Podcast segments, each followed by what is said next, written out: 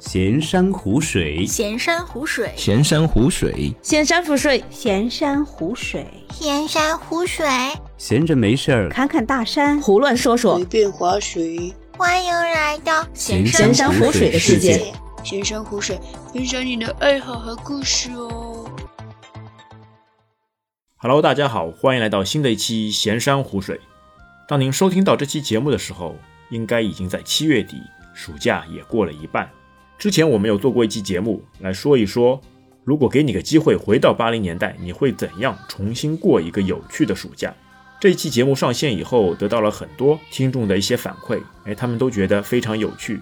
也有人回复说，哎，王先生，我也想来说一说我的暑假是怎样度过的。所以这一期啊，我们特地收集了很多人，大家一起来说一说那些年暑假的一些经历。本次我们特别请到了从七零年代、八零年代、九零年代、零零年代和幺零年代的不同人群，他们属于不同的地方、不同的年龄，度过的却是同样的一个暑假。在节目中，我会问他们一系列同样的问题，让他们来表述一下，在他们的那些年代，他们的暑假是如何有趣而充实的度过的。主要问题如下：在你的记忆中最深刻的暑假时光大概是什么时候？在暑假期间是怎么学习的？在暑假中，你的游玩经历。最后一个问题：如果有个机会让你再来一次暑假，或者给你一次自主选择的权利，你会想要一个怎样的暑假？好，首先有请七零后代表，来自山东的四月青阳。大家好，我是四月青阳，我来自七十年代，山东济南人。我现在从事的工作呢，是和建筑机械相关的行业。如果说问我记忆深刻的暑假时光大概在什么时候，那肯定就是小学升初中的时候。那时候小学毕业了，初中的学校也知道是哪一所了，没有后顾之忧了，就只剩下玩了。那时候几个要好的小伙伴经常约在一起，今天在你家，明天在他家，干的什么呢？就是互相换书看啊，打打羽毛球啊，下下军棋呀、尤其是下军棋，你攻我守的，其实很好玩的。当然是到了中午，那么在谁家玩，那肯定是就是谁家的父母管饭，在谁家吃饭，不用担心吃饭的问题。还有的时候呢，我们会约着一块儿去班主任家玩。我们的班主任啊是个女的，嗯，她呢是个学校校长，给我们担任语文老师，讲课就是很风趣，所以说呢，我们同学都喜欢她。那我作为她的班长啊，就和她接触的就特别多一些，所以说呢，那受他的影响也很深。我们去他家呢，就会说到一些这个，呃，课外书的问题。那时候他就推荐我们读美国那个呃玛格丽特·米切尔创作的那个长篇小说《飘》，就说自从看完了那一部书之后，我就喜欢上了看那个外国文学，我就觉得，呃，外国的名著它很有味道。那时候没有这样的书，到哪去找这样的书呢？那就只能上图书馆去借书，办一个借书证，然后那一排一排的架子。你就到里边去找就行了，你喜欢什么你就借什么，看完了那就回去再换一本，就这样循环往复。所以说呢，就从此也就养成了一个看书的习惯。也就是说呢，如果说有一本好书吸引了我，那么我就可以通宵达旦的去把它看完。说完了这些，我们转过头来再说说我们那时候的暑假作业。我们那时候的作业啊，都是老师在学校里自己出题，然后自己用那种大的纸，然后用油印出来的。然后我们这些作业做完了之后呢，就没有什么事儿了，剩下的时间完全是自己安排，想干嘛就干嘛。咱们再说说旅游，其实那个时候啊，在那个年代没有旅游的概念，也就是说。大人能领着孩子出去玩玩，嗯，我想那就是很好了。我那个时候呢，是因为奶奶的娘家在青岛，她去青岛娘家的姐妹家的时候，也就说她去娘家姐妹家的时候呢，就会带上我。去了一般就会住上几天。那么这期间呢，就会带着我去逛中山公园啊，去五四广场啊，然后去栈桥啊。栈桥呢，就是有一个长长的栈道，然后插到海里。在栈道的尽头呢，是有一个民族风格的那个两层的八角楼。然后在它这个围栏边上呢，有很多人就是拍照啊，啊看海鸥啊，或者说呢，就是在那儿凭栏远眺，看大海，看一层层的波浪涌过来，挺震撼的。还有的时候我们去散步的时候。就去看那个德国人建的房子，德国人的那个建造风格还是挺好看的。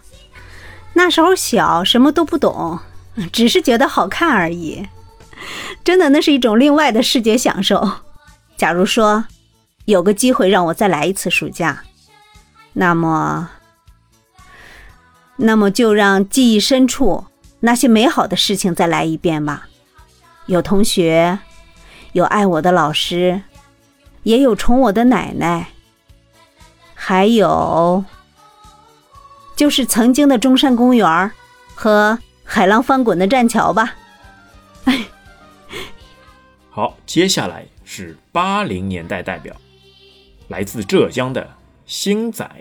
嗯，Hello，大家好，我是星仔，一个八零后代表，我是浙江台州的。个目前的职业是环保再生资源回收。最开心的，我印象最深的是在中考之后有很多个第一次啊。那暑假的时候，第一次去上海坐轮船，呃，到青岛，坐了呃两天一晚。刚开始很兴奋，然后到晚上的时候就开始晕船了，就没那么兴奋了。然后就一直躺到那个到那个青岛为止啊，真的太难受了。第一次啊，没坐过船啊，轮船没坐过，哇，太开心了！刚刚上去的时候，嗯，然后在青岛那边第一次光着脚丫子在那里走，呃，印象最深，街边太干净了。我一直做好准备被那个玻璃渣子那把那个脚底划破的那个准备，哪知道一直走回宾馆很干净。我那时候。第一次看那个啤酒还装在袋子里喝的，那时候印象最深是九八年，九八年世界杯的时候，我我我家里现在还还有个在当时在那边买的那个吉祥物，世界杯的那个吉祥物，我家里现在还有一个，还放着。然后回来就是青岛完了之后就一路南下，南下也是第一次坐火车，从青岛坐火车去无锡，哇，那印象也很深刻。那我们再来问问看你的学习。学习啊，哎呀，不要说了，学习我最差了。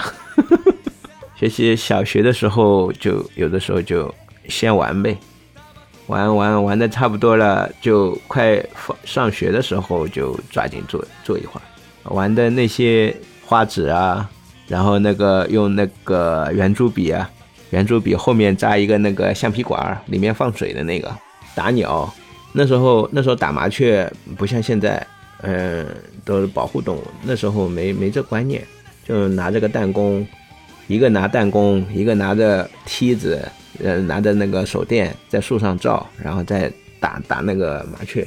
特别一点的，钓龙虾，钓龙虾。那时候很怕，很怕青蛙，你知道吗？那个青蛙，以前以前我们家是开饭店的，然后有一次就是那个青蛙跑到那个卫生间。那时候上厕所没开灯，下了之后就有阴影了，然后就看见那个青蛙，就有点怕，然后去田里面又抓青蛙，然后钓那个龙虾，那个也蛮蛮好玩的。龙虾没钓到，差点钓上来一条水蛇，吓死了。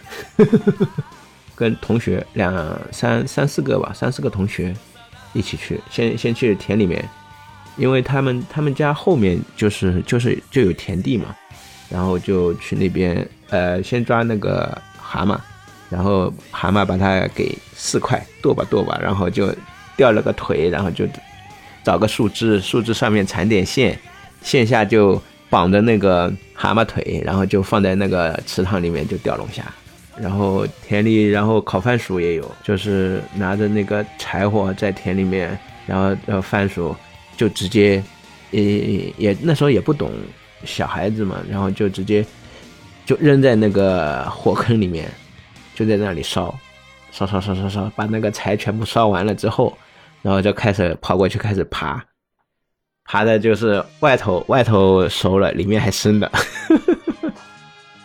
暑假我还是希望回到小学吧，要先学习，呵 呵不要只顾着玩，真的，就是说要先学习，把基础打好。就小学小时候就是他玩一些学习数理化基础没打好，到时候到长大了太难了，跟不上，吃亏了。呃，要把之前落下的东西要重新给补回来。奉劝大家能学习，先把学习抓好，再玩。接下来的是九零代表，他是一位少数民族，他是一名藏族同胞。大家好，我叫卡斯，呃，来自九零年代，啊，是一名来自四川省阿坝州的少数民族。我目前呢从事的是一个零售行业。呃，说到暑假啊，我觉得记忆最深刻的还是在小学的时候，因为其实上了初中以后就开始有各种学习的压力啊等等的，所以小学的时候的暑假应该是最快乐的。我觉得关于暑假这个学习方面啊，我觉得那个时候印象最深刻的是，每年暑假都会有一本暑假生活，然后呢，老师也会安排每天去写一页那个临摹字帖啊。我我记得我当时啊，一般暑假都是先玩，作业啊全部都会堆到暑假最后几天完成。大家还是不是记得那些呃跟我一样有那个最后几天疯狂赶作业赶到很晚的这个事情呢？呃，其实，在我们那个年代啊，因为在那边其实很少会有补习班这种，所以基本上暑假不太会去上补习班，然后也基本上都是以玩为主吧。啊，我从小是生活在成都的，但是呢，其实每年暑假都会回老家去过暑假嘛。因为第一就是说可能呃这边会比较热嘛，老家会比较凉快。然后呢，其实而且第二呢，是因为在老家有很多那个兄弟姐妹嘛，给大家可以一起去。呃，玩嘛，因为年纪都差不多。说到玩，其实那个我记得那个时候，每天早上都会呃一早起来，然后去帮爷爷把羊放到那个深山里去。因为然后呢，偶尔也会借这个放羊的机会啊，就会背着大包小包一起去那个深山里面去野炊。那个时候野炊，啊，我记得我还去抓过那种呃青蛙还是牛蛙，我忘了。呃，反正就会。也会去打过那种核桃，我相信大家吃过那种核桃，应该都是已经没有外层的那个果仁的。那我们那个时候去打核桃，都是打那种有青色的果仁。那个东西，如果你呃去处理它之后嘛，你手上会留下非常多的那个洗不干净的那个东西啊，其实蛮麻烦的。然后呢，其实一般放完羊回来，我记得那个时候，因为那个时候农村里养猪嘛，都一般是以猪草和玉米为主，呃。所以那个时候会大家一起背着背篓去呃山上去割猪草嘛。那猪草一般来说就应该就是野菜吧。这样的话，其实那种猪肉蛮好吃的。然后关于如果让我在暑假有选择的机会，呃，我希望能够在暑假一开始啊就把作业先写完，而不是堆到最后，那非常的痛苦。我们已经介绍了七零、八零到九零的人群，他们已经工作了。那接下来我们会让零零后来谈一谈。大家好，我是小倩，来自浙江丽水，我是一名零零后。快乐的暑假千篇一律，难忘的暑假万里挑一。虽然我们那个时候的暑假有很多的培训班，有写不完的作业，看电视的时间寥寥无几，但是。印象最深的那个暑假是小学时在外婆家，到了傍晚会约上小伙伴到山上去偷桃子，拿自己的衣服兜起来，每次都是满载而归，带上偷的桃子回到我们的秘密基地，开启了我们自己的小时光，一边吃着桃子，一边看着有没有大人路过，胆战心惊中又带着一点刺激。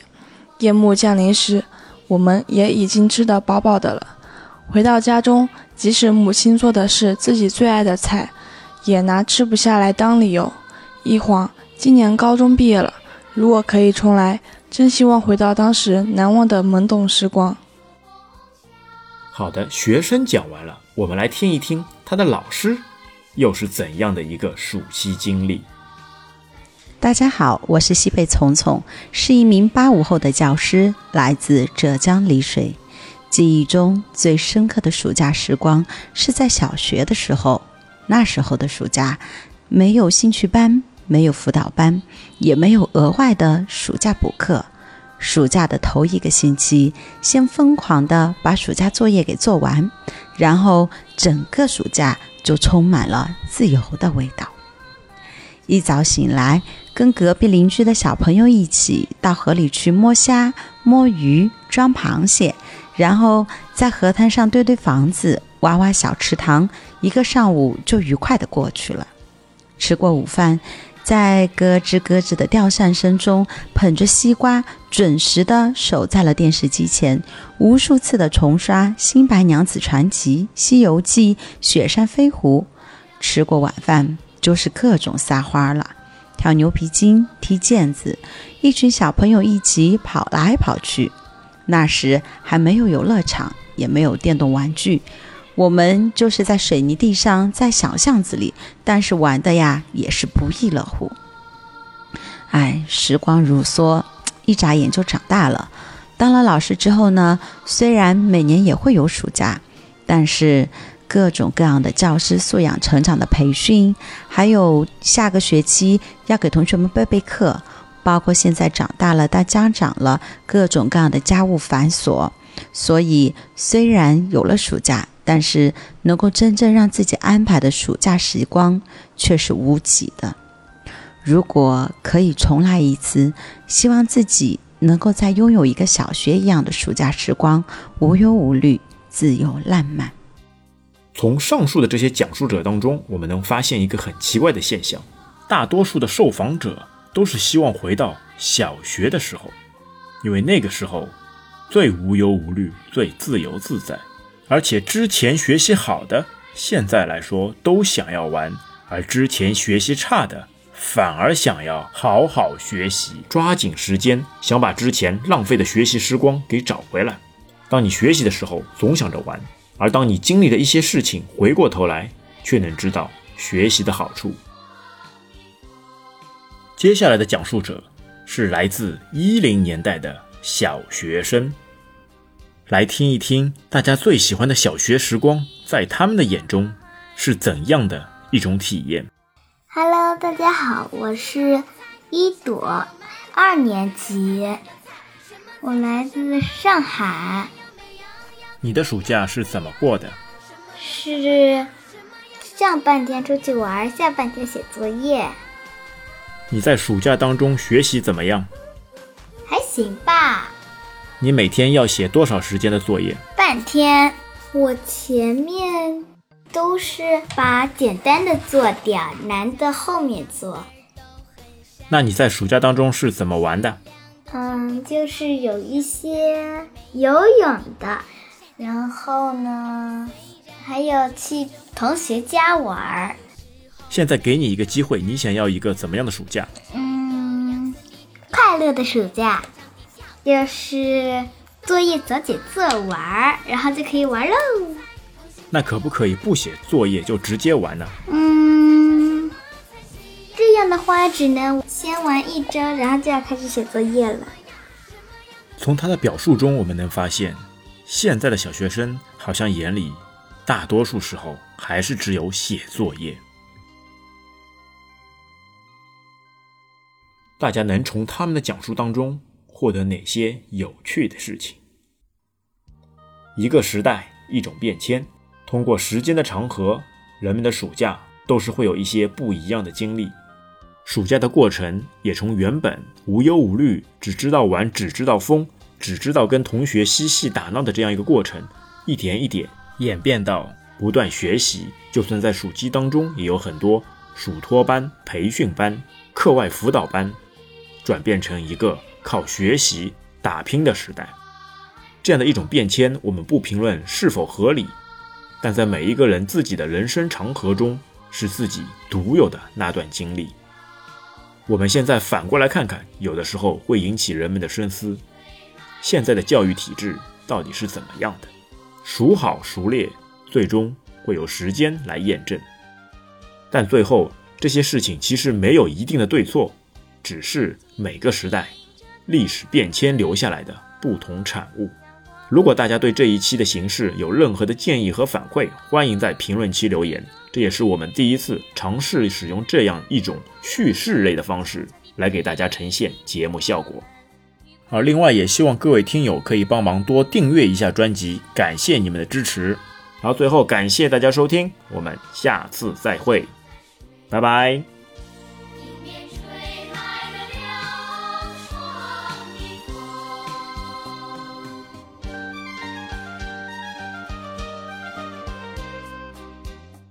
感谢您收听本期节目。如果您觉得节目对您有帮助，欢迎点赞、留言、转发，让更多的朋友知道我们这档节目。如果您对节目有任何的建议和想法，也请在评论区中留言，我们会虚心接受，积极改进。您可以在各大主流平台上对我们的节目进行订阅和好评。如果您也想成为嘉宾来参加我们的节目，欢迎查看我们在 Show Notes 上的微信公众号。您的支持是我们最大的前进动力。